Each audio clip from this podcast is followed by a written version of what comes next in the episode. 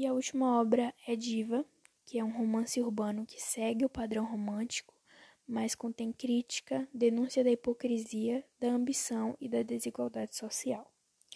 Onde o autor se especializou na análise psicológica de suas personagens femininas, revelando seus conflitos interiores. E no enredo, é, esse é mais simples e onde Emília é a personagem central e uma jovem mimada, filha de um rico capitalista, mas ela está em busca de um verdadeiro amor, digamos assim, que não coloque o dinheiro acima de tudo, e ela fica dividida e confusa em relação ao amor de Augusto. Em Diva, José de Alencar ele tem um narrador que conta suas histórias e vivências com Emília para Paulo, o que é o personagem que está presente em Lucila.